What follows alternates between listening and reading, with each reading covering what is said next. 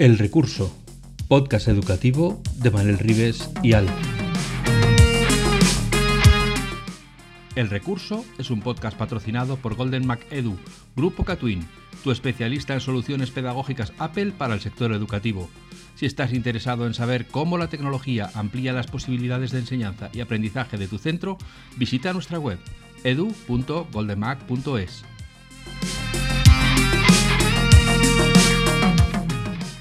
Bienvenidos a un nuevo episodio de El Recurso, el podcast sobre educación e innovación de Manel Rives y Alf. Hoy estamos aquí los dos solitos porque nos hemos juntado, iba a decir para estudiar juntos, pero no, nos hemos juntado para ver si hemos hecho los deberes. Porque ya ha llegado el verano, las vacaciones, los flotadores, las cremitas, y, hemos dicho, oye, nos hemos dejado algo para septiembre. Y, entonces pues estamos aquí comparando apuntes y diciendo, ¿qué te parece si esto lo grabamos para la posteridad? Para que la gente sepa si hemos hecho los deberes o no, porque no tenemos nada que esconder en contra de lo que pueda parecer. Hola Manel, buenos días, buenas tardes, buenas noches, ¿qué tal estás? Buenas noches, buenas tardes, buenos días, Alfonso. Eh, te has dejado las chanclas y la sombría que con lo que está cayendo en alguna parte de España eh, casi se puede freír un huevo encima de ellas. Es que son eh, muchas cosas, siempre me dejo algo. Uf, sí, eh, mucho, mucho que aprender. Y, no hemos aprobado el examen, entonces tenemos que repetir en septiembre. Así que nos, van a tener que aguantar un poco más. te iba a decir aquello, hoy tengo el, enormisísimo placer de estar solo. de estar solos. De que estemos los dos solos. Oye, cuánto espacio aquí, cuánto, aire para respirar. Sí, como además hablo poco, ¿sabes? Pues sí, hoy, te puedo dar, hoy, sí que te puedo dar minutos. bueno, em, la idea de esto, eh, queridos eh, recursillistas, era hacer una especie de resumen sin querer ser un resumen, es decir, hablar un poco de nuestras impresiones, de, cómo hemos visto este año, de cosas que hemos tratado, de cosas que, no, que, que hemos visto que han pasado por delante de nosotros cuando leíamos noticias o, inputs que nos llegan de estar por la calle y que queríamos compartir como programa final para dejaros tranquilos eh, durante el mes de agosto, que no os tengáis que aguantar otras semanas, cuatro semanas más, pero en septiembre estamos, os guste o no os guste, ahí estaremos. Así que, eh, ¿cómo lo has visto tú, Alfonso, este curso? Bueno, yo me voy de vacaciones como se suele decir, con la satisfacción del deber cumplido. ¿no? Me parece que hemos estado ahí al, pie de, la noticia, al pie de la navaja, o como se quiera decir esto, y, además hemos conseguido ampliar un poco nuestro ámbito, nuestro alcance, porque además de seguir ofreciéndole a nuestros recursillistas recursos, que es de lo que va el podcast, pues hemos empezado a ocuparnos también de temas de la actualidad que nos pasan, como tú decías, por delante, que, lo leemos, que, alucinamos con lo que se dice y, nosotros tenemos una responsabilidad ante nuestro público que tanto nos quiere y al que tanto debemos, ¿eh? de hacernos eco de esas cosas e intentar poner en la medida de nuestras posibilidades el contrapunto, la visión crítica o la corrección si es necesario, ¿no? En ese sentido, por ejemplo, está toda esta contramarea del uso de pantallas en la educación, o por ejemplo, el gran elefante en mitad de la habitación, porque aquí eh, pues no tenemos cacharros, solo tenemos habitaciones, que es la inteligencia artificial, ¿no? Y entonces nos hemos, nos hemos podido ocupar también, y seguirá siendo estos temas, a medida que los vayamos encontrando, seguirán entrando en el recurso, porque a mí me parece que es también cosa nuestra el ofrecer eh, muebles a nuestros recursillistas para que vayan poniendo en la habitación de manera que cuando tengan que opinar o cuando tengan que expresar su punto de vista, pues hayan podido escuchar lo que dicen otras voces, sabiendo que a nosotros no nos anima ningún partido ni ningún interés, sino el meramente informativo o, justiciero, ¿no? como era el caso de aquello de la luz azul y los ojos, ¿no? que salió en un podcast. Bueno, ah, iba a decir, tengo dos cosas que decir, pero realmente tengo tres. Hoy puede, hoy puede decir cuatro si quieres, venga. Ostras, cuatro ya no que me da la cabeza para acordarme de tanto. Pero tres sí, porque tengo la sensación de que eh, por más que digo, y no es que lo diga yo, porque al final soy un maestro de escuela, pero lo importante que es el pensamiento crítico, desarrollar un pensamiento crítico y creativo de calidad, desarrollando el de cada uno, pero que tiene unas bases comunes como es contrastar información, buscar información, designar canales eh, que sean eh, veraces, fiables, y aún así hay que contrastar información y ver más fake news, más bulos que nunca. Y es como, ostras, eh, tener capacidad de alcanzar situaciones de conocimiento no significa que aprendas, ¿no? ayer hablaba con mi hijo y decía mi hijo que, uff, que sabía yo mucho porque llevaba 30 años en este. No, no, no, Los tiempos, los años no te dan sabiduría. te dan lo que aprendes durante esos años. Sí, sabe más el diablo por diablo que. O por viejo que por diablo. No estoy de acuerdo. Yo creo que eh, hay personas que. Yo, uno de los que estuvo en nuestro programa, David Chacón, eh, se lo dije en su programa y se lo dije a él, y, y, lo creo así personalmente, pues que eh, ha hecho un viaje personal, profesional, de conocimiento en una décima parte de lo que me, me ha llevado a mí. Y le digo, ostras, que tú has aprendido en mucho menos tiempo más cosas de las que yo he sido capaz de hacer. Es una forma de decir también, no es solo el tiempo lo que cuenta, sino la capacidad de aprender y la capacidad que tengas tú de tener la mente abierta y de anclar esos elementos importantes, porque hay gente que ha hecho un viaje de 30 años, no ha aprendido mucho, y hay gente que lo ha hecho en 5 sí, y al revés. Hay gente que ha hecho en 30 y ha aprendido un mogollón, y gente en 5 que lo está como el primer día.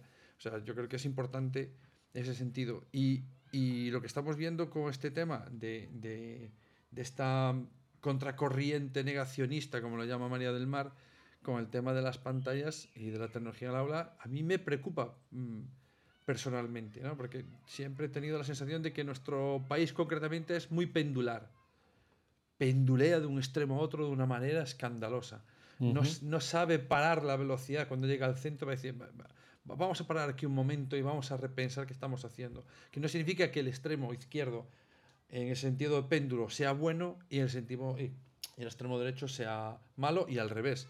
No hablo políticamente, que venimos de, de tener las sí. elecciones y no a lo estoy diciendo en el sentido eh, político, sino que cada uno se hace un dibujo del péndulo como va. Pues cuando está en un extremo, si coincido con lo que yo creo, es fantástico y si va al otro, es horrible. Pues no es ni una cosa ni la otra. Pero lo que sí es cierto es que tengo la sensación de que cada vez, teniendo más fuentes de conocimiento, vamos menos a las personas que saben de ese conocimiento. Y aquí en este programa han salido muchas veces varios nombres que algunos de ellos no han podido estar con nosotros eh, por diversas causas personales, pero que, pero que tengo muchísimo cariño de ellos. Jordi Adel es el primero, que es de tecnología educativa, pues, colega, es el podium de este país y sabe un montón de educación y relacionado también con tecnología educativa.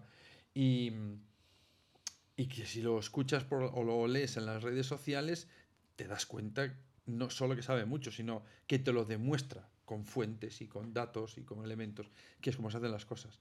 Y, y me da mucha pena que se está viendo, que esté realizándose este movimiento pendular hacia el extremo contrario de la tecnología, que personalmente creo que parte de la culpa la tienen eh, estos titulares que se sueltan en la prensa, que dices tú, vamos a ver, el titular no es una forma de recoger una información compleja en el mínimo número de palabras posibles, o es simplemente lanzar una, un, un clickbait para que la gente vaya claro, a leerlo es un y, ha, y, haga es un cebo. y claro para que haga replicaciones y, y, haga el, un rate alto. No, no, no puede ser eso.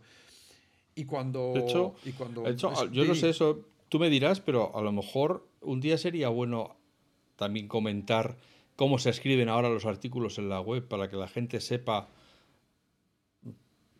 por qué, son, eh, por qué tienen esa estructura, por, por, qué tienen esos titulares, claro. por qué parece que hasta que empieza a explicarse lo que decía la noticia, ah, llevas 14 párrafos y todavía no han dicho nada. Claro. O sea, que, claro. que es un, sí, esa el, es el toda una del estructura. Del SEO, que hasta que no te metes en una web compleja no sabes ni, ni qué significan esas letras, que, te, que no sabes si es una marca de empresarial o es otra cosa, pero realmente cada vez es más difícil encontrar un artículo que te empiece a hablar en la línea 1 sobre lo que dice que va a hablar. Y tienes que empezar a recorrer ¿eh? y por el medio tienes 17 anuncios y, y no sé cuántos vídeos que saltan en pop-up y dices, madre del amor hermoso. Y al final te dice en la última parte, ah, Es que no, tu, tu titular no dice lo que dice luego el texto. O sí, o resulta que la fuente de la que dice no dice lo que tú dices en el artículo que dice la fuente, que es como, parece un chiste, pero es, así. Cuando la gente escucha hecho- este podcast, eh, eh, estarán las noticias, seguramente habrá salido en televisión española y en Telecinco, en todas estas cadenas nacionales, el tema del informe de la UNESCO sobre el uso de la tecnología. Pues los primeros periódicos de este país han hecho un titular que no se corresponde con lo que dice ese, ese reporte, ese, Claro. ese informe. De hecho, porque a lo mejor hay gente que no lo sabe, pero ahora hay una técnica que es eh, publicar un artículo con un titular escandaloso o vamos a decir es inexacto para que lo indexe y, y se, y se lance en las redes sociales y luego lo cambian poniendo una cosa más moderada para que cuando vayas a la noticia ya no sea ese titular y tú te encuentres una cosa más pausada. Pero el cebo en las redes es poner ese primero que luego se corrige y que si miras el Slack, que es lo que queda en el, en el navegador, cuando en la dirección del navegador, hay eso, como eso sí que no lo pueden cambiar, porque entonces ya no resolvería la, la URL, ya no irías a la Sí, noticia, te daría error, esa ya no la pueden cambiar, pues ves que es verdad lo que decía al principio, ¿no? Que lo han llegado a poner, aunque luego lo hayan quitado por inexacto, porque por escandaloso, por, por fraudulento, porque- por, por- según en cada caso Bueno, es por una razón. buscan, buscan el- el- la ratio de penetración en el mercado, como diría algún economista, lo más rápido posible y lo más alto posible. También porque las, estamos en un mundo donde las noticias duran en el candelero eh, cinco minutos. Entonces hay que aprovechar esos cinco minutos Claro. de una forma que no me parece muy Pero honorable. como, como eco de la sociedad, que conste que eso lo han hecho sacrificando sus principios de buenas prácticas. O sea, que, que vale, que vivimos en esta sociedad y a lo mejor hay que aguantarse, pero no hay que dejar de decirlo, oye, vale, tú intentas conseguir visitas, pero usando malas prácticas, tú que eres un gran periódico nacional, no deberías caer en esas trampas, porque se supone que tú estás Sí. por encima de eso.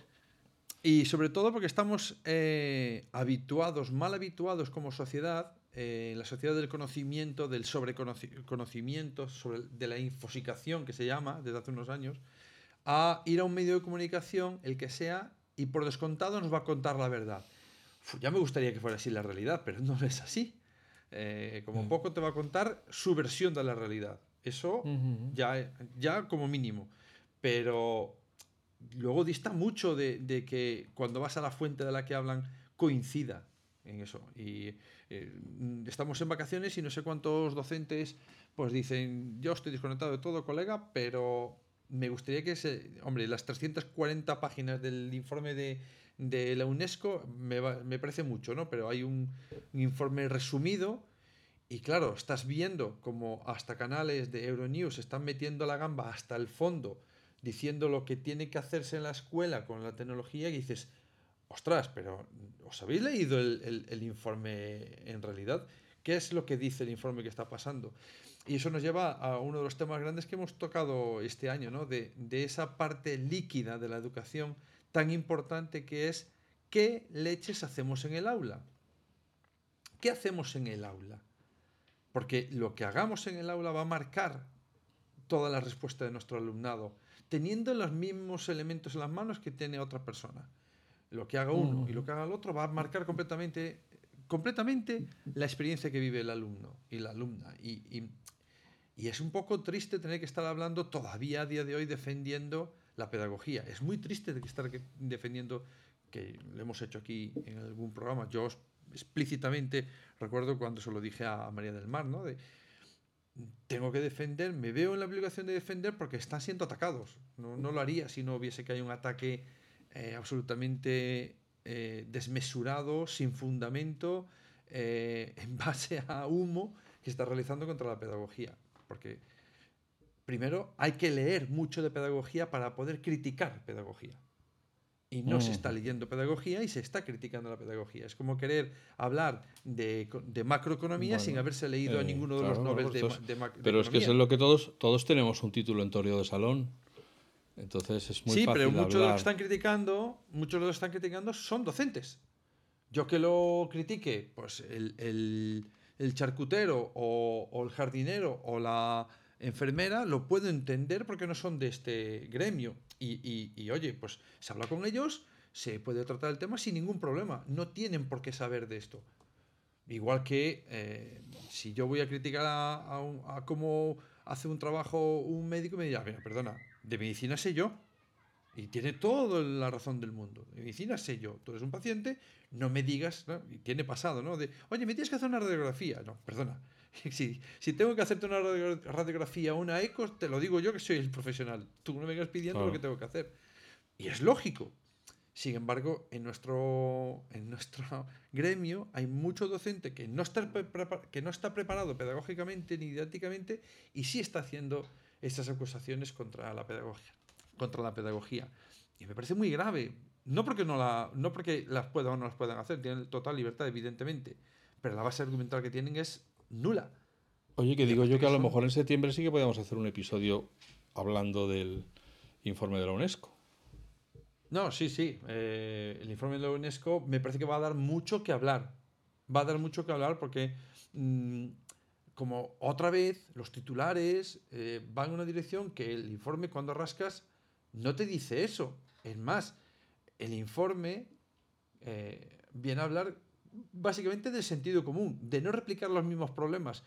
Curiosamente, a las personas que han salido citados en cierto medio de comunicación hablando de, este informe, no hace justo mención a esas llamadas de, por favor, un poco de sentido común, no repliquemos los mismos elementos que tenemos en el mundo eh, no digital para hacerlos en el digital y esperar que por ciencia infusa funcione fantástico. Y dices, ostras, eso es de sentido común. Es de absoluto sentido común. Y eh, ahí dicen, ay, esto me lo he pasado por alto. Claro, porque es un tirón de orejas a las mm, políticas públicas que se están realizando. De, estáis replicando el modelo del aula presencial online. Y eso no tiene ningún sentido. No tiene ningún sentido. Em, como yo tengo la sensación de que hay muchísimas posibilidades para hacer cosas. Nunca hemos tenido tantas posibilidades para desarrollar eh, dos elementos que yo personalmente considero esenciales, que es el pensamiento crítico y el pensamiento creativo, pero seguimos replicando el mismo modelo de hace 30 años. Y y como alguno de nuestros invitados o invitadas ha dicho alguna vez, claro, es que el sesgo de superviviente es, pesa mucho aquí, y es verdad. Eh, dile tú a un economista que lo que ha estudiado él y cómo ha estudiado él no sirve. Claro, se olvida de muchas variables, del tiempo que ha pasado, la sociedad en la que estaba, los inputs que tenía a su alrededor, lo que se le exigía para cumplir un objetivo, lo que se le exige ahora. Eh, claro, hay una serie de variables que parece que han desaparecido. ¿no? Como a mí me ha funcionado bien, pues los nonos de oro tienen que hacerlo exactamente igual. para empezar, han pasado 30 años. Entonces, dile tú a un barco que funcione igual que hace 30 años, que a un policía funcione que hace 30 años, que un abogado haga lo mismo que hace 30 años, o que las medicinas que dispensa, dispensa en una farmacia son iguales que hace 30 años. Te va a decir, pues, pues, no, es que el mundo ha cambiado mucho. Y, mm. y en ese sentido, eh, encuentro mm, complicado, porque está como en el resto de la sociedad, veo que estamos muy enquistados en posiciones eh, inamovibles. Y cuando alguien te pone además los datos y te pone los argumentos, pues parece que por encima no son válidos, solo son válidos aquellos que me dan a mí la razón. también es un sesgo cognitivo ese del investigador y nos, pasa mucho también. Em, pero yo personalmente estoy muy contento de las personas que han pasado por aquí, que han mostrado mucho conocimiento y que tienen unas prácticas que me parecen brutales. ¿no? Em, siempre pensamos en los colegios que eh, son todos unos niños super guays, de familias super guays, con profes super guays, y la realidad no es así, hay de todo en el campo. Y yo me quiero acordar de mi querido amigo Tony, Tony Solano, que es director de un centro eh, de secundaria de difícil desempeño. Le llamaba de otra manera, que no recuerdo ahora el nombre, pero ostras, Pedrín, que todas las escuelas no son iguales. Ni todas las situaciones de aprendizaje y enseñanza son iguales. Eh, no es lo mismo el soldado que está en la retaguardia con el que está en el frente en primera línea, aunque los dos sean soldados. Sí, sí, Yo por eso, y esto lo digo, me pongo yo delante porque yo me considero así. Eh, por eso los que escuchan los cientos de personas que escuchan cada semana el recurso, somos afortunados, yo que lo escucho en directo cuando lo grabamos y, muchas veces lo escucho otra vez cuando lo edito, eh, somos muy afortunados de tener esta visión tan completa y tan compleja de, la, tecnología en la escuela, de las nuevas iniciativas, de, la vanguardia, de, cómo se está innovando, de todo lo que se puede hacer con, los niños y con las niñas sin, sin que sin que haya que irse a Marte a buscar cosas raras, porque estamos trayendo a la gente que lo está haciendo. O sea, no estamos buscando al profesor de la Universidad de Harvard que ha hecho un estudio con 36 personas en un rango de edades de no sé qué. No, no, no. Estamos trayendo gente que está en la trinchera a contar cómo vive en la trinchera. Y hablan de lo que saben. Entonces, yo creo que eso es un privilegio, o por lo menos yo me siento un privilegiado de poder estar aquí escuchándolo yo de primera mano, otros de segunda mano cuando lo publicamos. Pero, pero bueno, pues quiere decir que eso sí que no pueden decir, ay, es que nunca lo había oído. No, por el recurso han pasado a estas alturas, después del año y medio que llevamos, prácticamente hemos tocado, yo creo, esto tú sabes más que yo, gran parte de los temas que son de actualidad en la educación. Sí, hemos tocado temas, yo ya se me escapa un poco eh, la memoria lo que hemos tocado, mm, sobre todo me acuerdo más de las caras y de los nombres de las personas que me parecen eh, brutales. Eh, la suerte de conocer a toda esta gente que hace cosas increíbles en el aula o, tiene una visión realmente enriquecedora. Em, me estoy acordando, por ejemplo, de Andrea Giraldez y del coaching, ¿no? que sigue siendo un elemento que habría que utilizar en las aulas de forma masiva para ayudar tanto al profesorado como, a, como al alumnado a orientarse en su vida para que ellos mismos o ellas mismas busquen las respuestas eh, vitales y profesionales y educativas. Y oye, eh, falta la primera piedra para poner en eso, sabiendo que hay realmente estudios que demuestran que esa implementación genera una diferencial eh, enorme en positivo. ¿no? O, el tema de la inclusión, que tuvimos aquí a Fanny, tuvimos a, a las chicas de Agampi, eh, proponiendo eh, soluciones reales de, de, pie de aula, eh, cosas muy simples que pueden ayudar y que a día de hoy tengamos que estar peleando para que todo el alumnado sea recibido, aceptado y ayudado por igual. Cuando por igual no es a todos les doy el mismo caramelo, sino a todos les doy algo que necesitan para que ellos crezcan. Es un poco triste que estar en el 2023 peleando por esto. ¿no? Eh, aún todavía, que es eh, recordando a David Chacón y que hablaba en otro de los programas de la evaluación, pues hoy, hoy todavía pesa mucho esa evaluación eh, cualitativa, cualitativa no, cuantitativa, sumativa, calificadora, que marca mucho el, cómo vas a ir tú por la vida. ¿no? Hay, hay momentos en la vida de un estudiante que una repetición, eh, no, digo que emocionalmente y personalmente no afecte, porque sí, el que diga lo contrario, Dios mío, pues que se lo haga mirar, ¿no? Porque está diciendo una persona que haga dos veces el mismo año, no es para tomárselo a la ligera. De hecho, en la normativa, en la ley, es el último recurso. Bueno, es, hay uno que ya sería con casos muy especiales, que tendría que tener una combinación de, escolarización, pero bueno, eso ya es casos aparte pero es el último recurso y lo tomamos demasiado a la ligera. De hecho, España sigue siendo uno de los países que más repetidores genera, cuando está demostrado que repetir no genera prácticamente valor ninguno. Y en muchos casos, en muchos, muchos casos, incluso es contraproducente. Y seguimos haciendo repetir con muchísima facilidad. También es cierto que el sistema, y cuando hablamos de sistema, no es un ente abstracto. Eh, a mí siempre digo que, que el sistema escolar no es. Eh, me recuerda mucho cuando se hablaba de la prima de riesgo. ¿Tú te acuerdas cuando se hablaba de la prima de riesgo? En España, con el tema de lo que tenía que pagar España, de la deuda, ¿eh? la deuda de prima de riesgo, que estaba altísima. Y llegabas un café y la gente te hablaba de la prima de riesgo. ¿Qué es la prima de riesgo? No tengo ni idea, pero está altísima, ¿no? No teníamos ni idea de lo que era, pero parecía un ente abstracto de mercado. Los mercados eran un ente abstracto, un alienígena que llegaba por ahí y modificaba. Y no, son personas que están en unas estructuras dentro de la administración. Y, y, el sistema escolar son personas que designan y que deciden cómo funciona un sistema educativo. Que no es fácil cambiarlo, por supuesto, pero que no sea fácil no significa que no se haga. Y, y, llevamos muchísimos años arrastrando una serie de problemas estructurales que no se quieren tocar porque nadie tiene eh, las agallas de cambiar esto en las catacumbas, en, la, en el fondo del problema. Y eso pues, nos trae problemas luego más arriba que son muy difíciles. Claro, la gente dice, eh, claro, es que repetir no, pero no me da muchas otras alternativas. Pues claro, a lo mejor también el problema es que en ciertos niveles no se le está dando alternativas. Y no estoy diciendo que todo el que haga, que haga repetir lo hace porque no tiene alternativa. No vamos a meter a todos en el mismo saco. Hay gente que hace repetir pues porque tiene unos niveles y no se baja de la burra. Y algunas familias que escucharon dirán, ostras, yo he tenido que sufrir a ciertos docentes que mm, les parece que tener una asignatura a hueso les hace mejores y si suspenden el 80%, la culpa es del 80%, pero en mía no es. Nos falta también mucha autocrítica en los docentes, muchísima, y creo que no se puede mejorar si no somos autocríticos. Pero también es cierto que algunas personas que no acaban haciendo repetir o acaban suspendiendo a su alumnado es porque tampoco el sistema le da mucha opción, no les da mucha alternativa en ciertos niveles.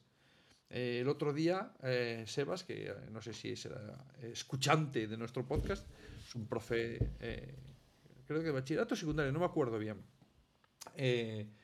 lanzaba la pregunta en Twitter de ¿qué es más importante, la nota o lo que aprenden en bachillerato? Y, ostras, Sebas, menuda pregunta para Julio. Pero claro, coge tú un chaval de segundo bachillerato y dile que saca una media de un 5 y medio o de un 6. Tal como está la cosa en la, en la EBAU, eh, ¿dónde se mete aunque, aprueba, aunque apruebe la EBAU? Si las notas de corte están altísimas. Entonces, ¿para qué le hacemos pasar por todo eso? ¿Cuál es el, objetivo? Ya ha pasado el EBAU. Es que además no le va a llegar, no digo que le llegue para todo, pero es que últimamente parece que tengas que sacar unas notazas para poderte meter en cualquiera de las opciones. Por no hablar de que la gente acaba teniendo que... Había un informe hace un año o dos años, no recuerdo bien, de la cantidad de personas que hacían estudios universitarios sin cursar mm, su primera opción, como mucho la segunda, o casi mucha gente la tercera opción. Ostras, eh, ya no nos acordamos de, para lo que somos buenos, la gente al final se acaba metiendo en la universidad en donde sea porque no le da la nota o porque el corte ha estado muy alto, porque mucha gente ha pedido ese año. No sé, hay un montón de cuestiones que deberíamos tratar en la educación. Y aquí en nuestro programa hemos tratado muchas que yo no veo en otros lugares tratarse.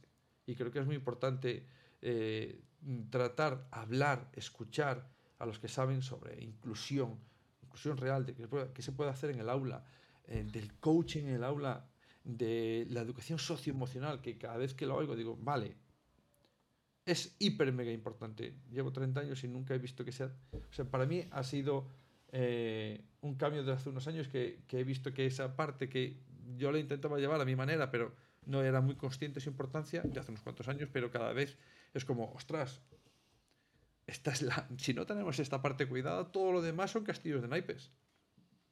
Ya. Y no le estamos Yo tampoco esa, quiero. Eh, tú me corregirás, pero no querría eh, que nos despidiéramos eh, del verano sin hacer una mención especial a Nelida Saitegui, porque en la cabeza yo creo que también se ha vendido el rol del educador quemado, desmoralizado, abrumado, que llega desmotivado, eh, no sé, con todos los hados que le quieras poner y encontrar una persona, escuchar a una persona como Nélida, tan pujante, tan vigente, tan... Vamos, es que dices después que tampoco son todos así, que también es un estereotipo que nos están colocando de que los profesores están todos eh, queriendo dedicarse a la filatelia porque la educación no les llena, ¿no?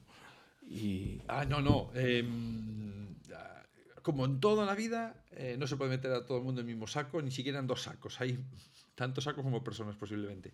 Pero hay un estereotipo, por un lado, de, uy, a ver si este se jubila y viene gente joven que, bueno, no, no, no, es la edad lo que, te, lo que te hace ser mentalmente joven es tu filosofía, tu apertura de mentes, y hay gente joven que tiene esa apertura de mentes y hay gente con bastante edad que tiene esa apertura de mente. Yo siempre cuento una anécdota que, que, me pasó a mí, que hace ya unos cuantos años, eh, hace más de 15 años, eh, o no, espérate, no, 15 años no, eh, o, sí, bueno, casi.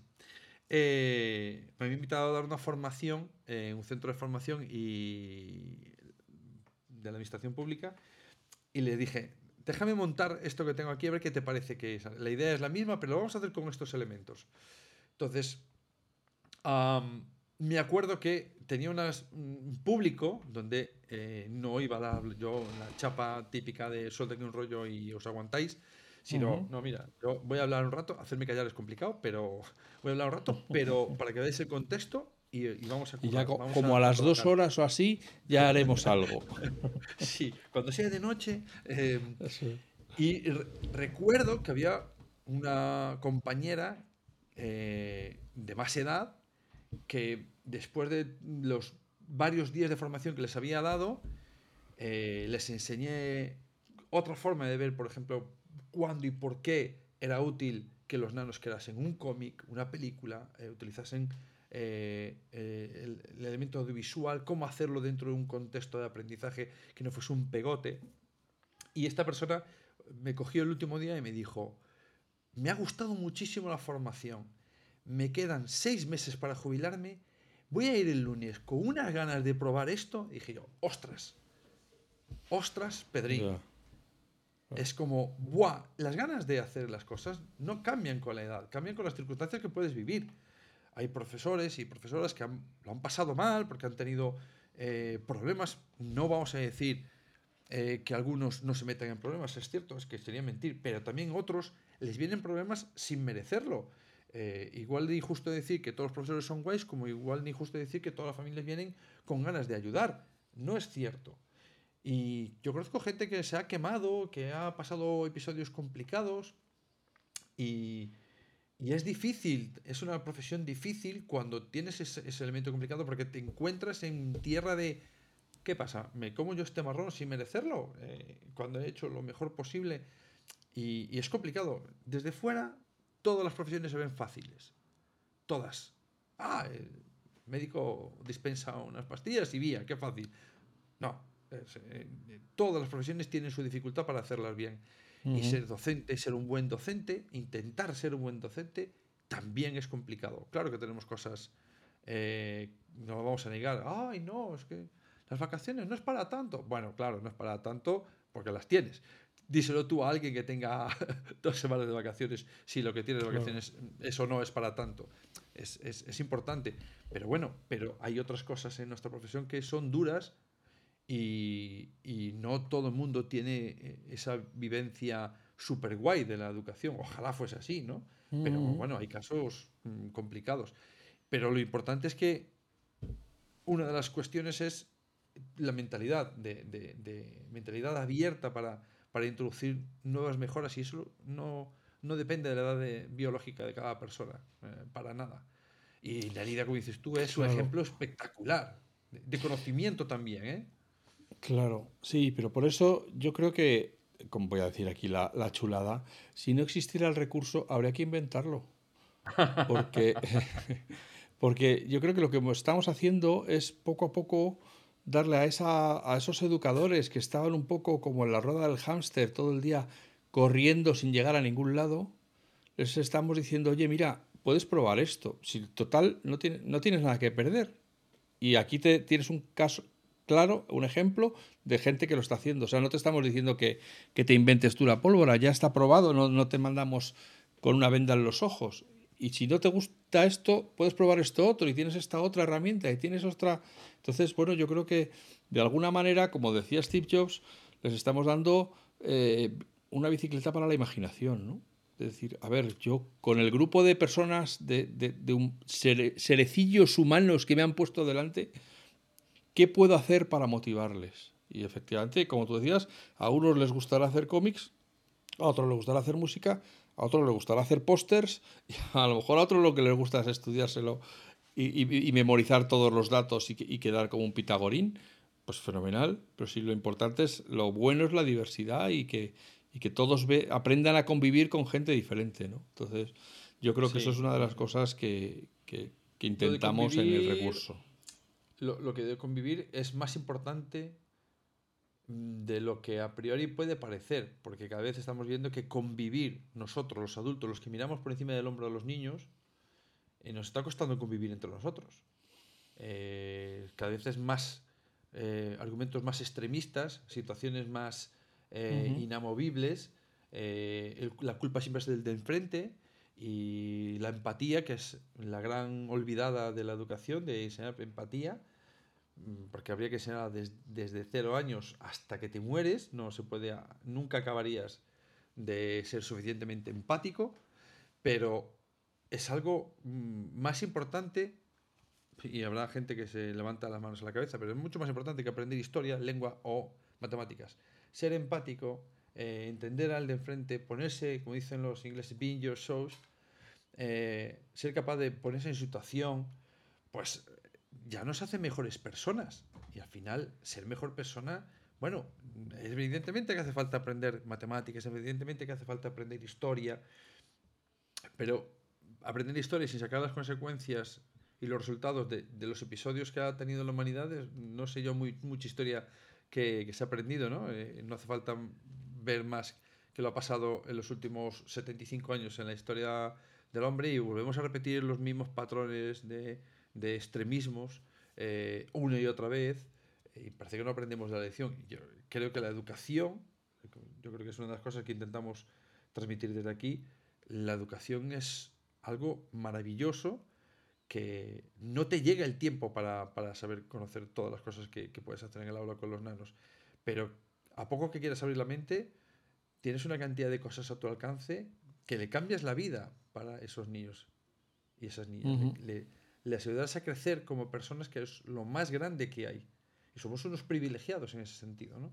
De, de, de tocar y ser tocados por esas vidas. Y a mí es Mm, no lo cambiaría. Ahora mismo, después de tantos años, no lo cambiaría por otra profesión.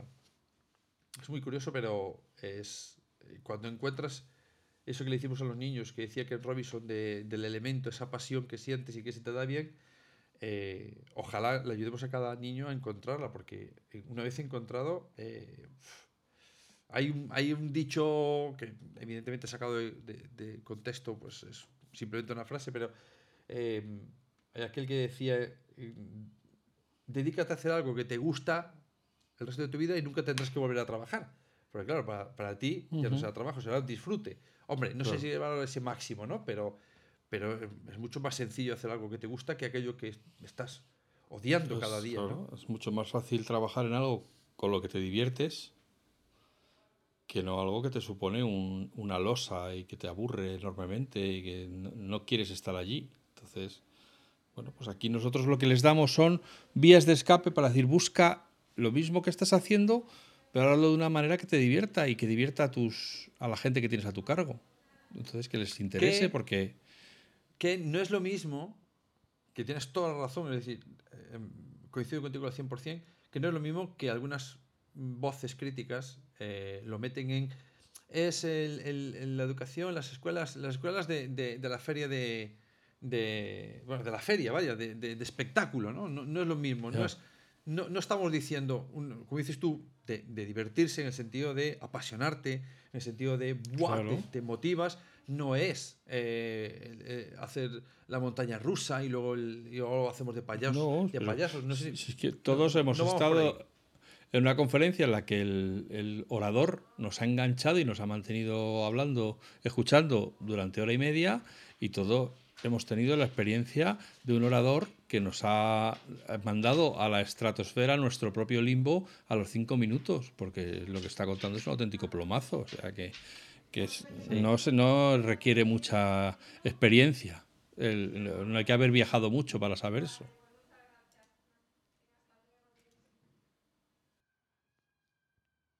El, la, Cuestión última antes de dejar ya a nuestros queridos eh, recursillistas para, para, el año que viene.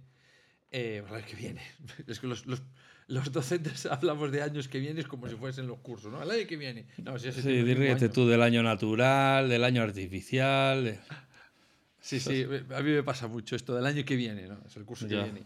Pero um, este elefante que decías tú que ha entrado en la cacharría, está rompiendo todo segundo a segundo. Pasa un día y tienes como 20 herramientas más, pasa una semana y hay otro lenguaje, eh, otro LLMA, bestia, eh, que se han inventado. Yo llevo unos días pensando, eh, o sea, sé que tiene educación, peligro, llevo unos días pensando. Sí, eso ya, ya me he cogido buen momento, pues yo pensando. Pero sí que llevo una temporada pensando que es un gran recurso, eh, es una gran posibilidad de, transformar cosas en el aula, bien utilizado como todo. Yo siempre digo, bueno, le estamos dando ahí unas posibilidades a la inteligencia artificial que parece que por sí misma ya nos va a cambiar lo que hacemos en el aula, cuando hemos tenido desde hace unos, ¿qué? 8, 9, 10 años en nuestras manos unos dispositivos brutales para cambiar lo que sucede en el aula y resulta que no solo no lo hemos cambiado, sino que además le echamos la culpa a los dispositivos. Mm. ¿Eh? Esto va mal por culpa del dispositivo. No, lo que hago yo con él no tiene nada que ver.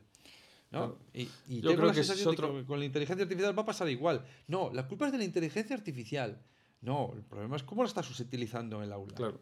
Yo creo que es, uno de los temas que tenemos que abordar ya de manera sistemática o sistémica eh, a partir de septiembre, es la cómo utilizar, es decir, cómo que está aquí, está aquí. Eso es como lo que tú dices siempre de las nuevas tecnologías, de que dices, joder, nuevas ya, nuevas, nuevas, nuevas la inteligencia artificial ya está aquí. Eso ya nadie va a hacer que se vaya ni va a desaparecer y nos encanta cuando la usamos eh, en, el, en el teléfono para que nos diga quién tenemos que llamar o para que nos recorte la foto automáticamente o para que nos añada efectos en los programas de fotografía, todo eso que o reconozca a nuestro perro cuando le hacemos una foto, todo eso nos encanta. Bueno, pues eso es inteligencia artificial y no va, no va a disminuir su presencia en nuestras vidas. Lo que hay que aprender ahora, lo que hay que desarrollar es la competencia de cómo implementarla de manera que no se convierta en un obstáculo, sino en un trampolín.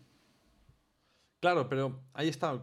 Muchas veces eh, se habla de implementar elementos igual que implementar eh, dispositivos, que uff, no, no, no hemos hablado en ningún programa, y a mí me quedan ganas, pero es, es un programa de debate, de qué dispositivos se utilizan, por qué se han decidido esos dispositivos, quién está detrás de la decisión de esos dispositivos, qué mueve esa decisión a nivel de administración pública, que es la que la mayoría del dinero mueve de, larguísimo de todo lo que se puede utilizar entre un colegio privado, concertado y público, las de la pública eh, quintuplican eh, todo lo demás. Y sin embargo, seguimos sin saber por qué se escogen esos dispositivos, quién, qué personas están detrás de esas decisiones y además luego al profe no le queda ninguna capacidad de decidir otros dispositivos, porque alguien, otra vez el ente abstracto, ha decidido que esto es lo que se compra, colega, y cállate la boca.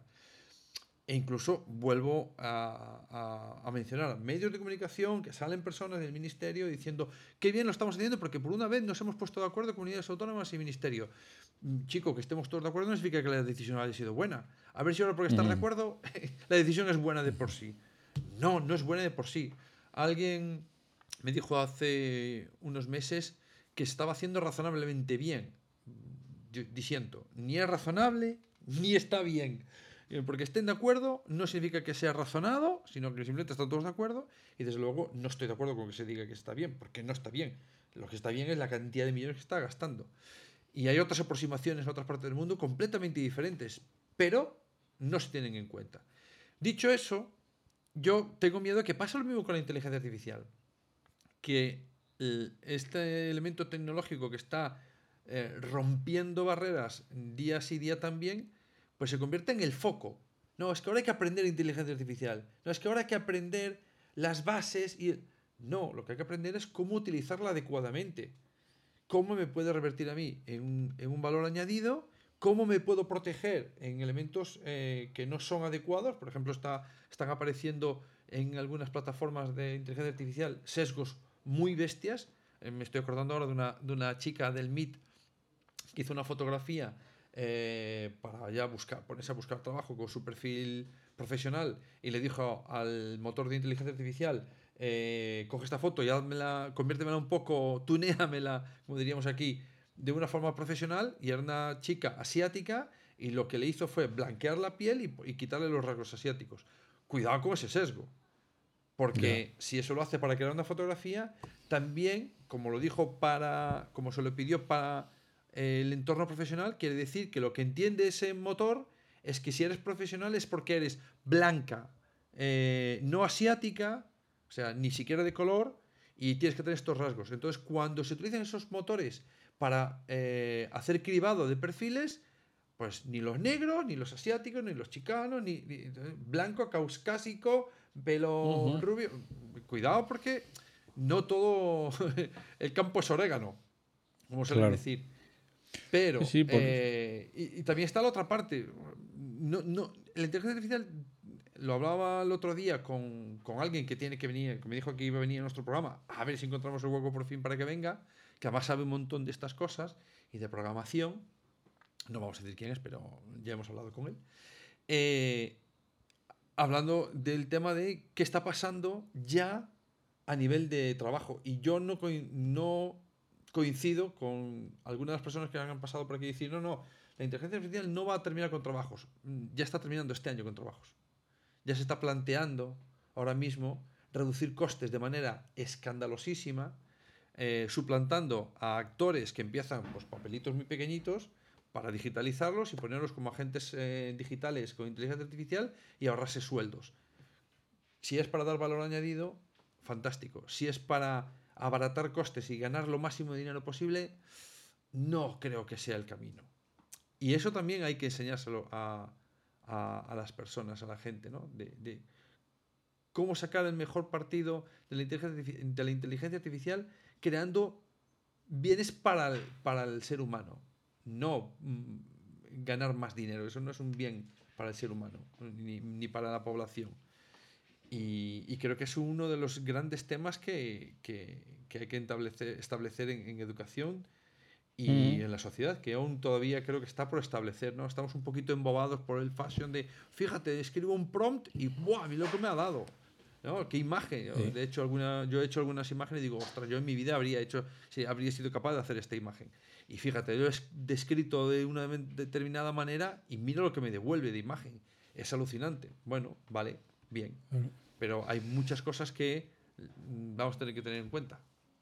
Claro, por terminar donde empezamos, si tú estás todavía en el debate de si las pantallas sí o las pantallas no, no te preocupes porque todo el debate de la inteligencia artificial te sobra. Pero para los, que, para los que sabemos que no hay tal debate, que en realidad esto es como querer decir que donde esté la señora Tomás yendo a dar los avisos puerta a puerta eh, que se quite el teléfono, pues, mm, pues no tiene sentido. O sea, no, es el progreso. Ah, bájate si quieres, vete a la Luna, o seguro que hay algún millonario que está fletando algún cohete a Marte, y allí seguro no tienes problemas de, comunicaciones, no tienes que luchar contra los niños ni con las pantallas.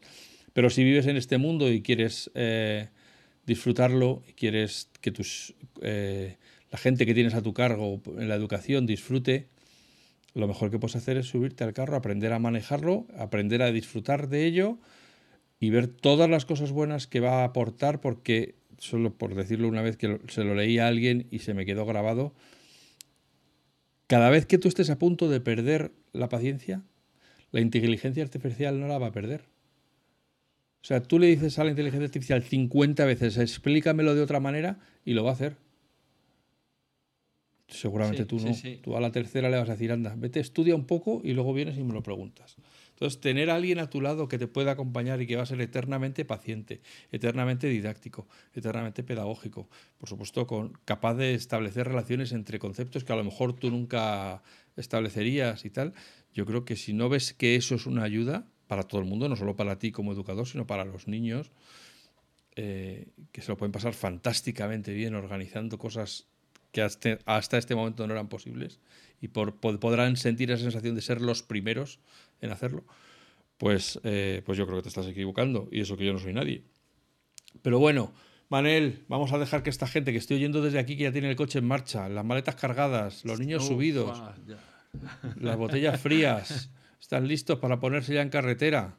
¿Les dejamos que se vayan ya? Eh, sí, está la conductora diciéndole al marido, espérate, espérate, que antes de marchar que acaben, que se despidan y luego largamos. Eso es, eso. Y ya te lo pongo yo luego en el camino, si acaso. Bueno, pues eso. Pues a todos los que habéis estado aquí eh, al otro lado de los auriculares a lo largo de todo este curso, como dice Manel, eh, muchísimas gracias. Nos hace muchísima ilusión cuando vemos las estadísticas ver cómo crece semana a semana las escuchas y cómo cada vez son más seguidores, más retuiteos, más likes en, en, esas aplicaciones raras que usáis de los americanos. Y, y entonces, pues no solo cabe gratitud y que es lo que hace que, lógicamente, todas las semanas nosotros encontremos las fuerzas de volver a juntarnos, yo con el plasta este de Manel, para, eh, para hablar de otro tema sobre educación e innovación. Manel, hoy te dejo que cierres tú.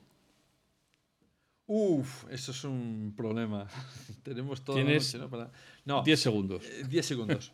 Vale, pues eh, recursillistas. No, sí, a mí hay que ponerme así, si no, no soy capaz de hacerlo mínimamente bien. ya te quedan 5. Muchas gracias. Muchas veces. Me gusta mucho, me gusta mucho que estéis ahí, que alguna vez nos mandáis algún mensaje y a mí me llena, vamos, eh, no quepo de, de gozo en mí. Y nos seguimos escuchando, estamos en las redes cualquier idea que tengáis, alguna nos habéis hecho llegar y me ha parecido fantástica, bienvenida es. Si tenéis algún especialista en persona que os gustaría, nosotros lo intentaremos. A lo mejor nos dicen que no. Bueno, pero por preguntar no pasa nada. Y ahí estaremos en septiembre con más programas. Os dejaremos eh, descansar en agosto. Tenéis todo el feed, pues si queréis volver a escuchar alguno. Seguro que hay alguno que os gustaría volver a escuchar. A mí sí.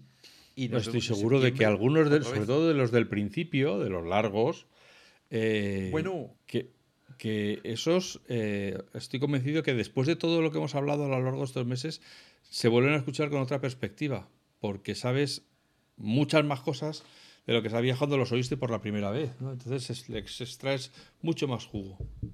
Bueno, nosotros hemos aprendido también porque los primeros eran bastante, por mi parte, eran bastante infumables, porque no estaba yo acostumbrado a hacer estas cosas. Y sí que hemos cambiado, hombre, hemos aprendido, ¿no? Eh, el expertise de los americanos se, se consigue trabajándolo una y otra vez y haciéndolo un poquito mejor cada día.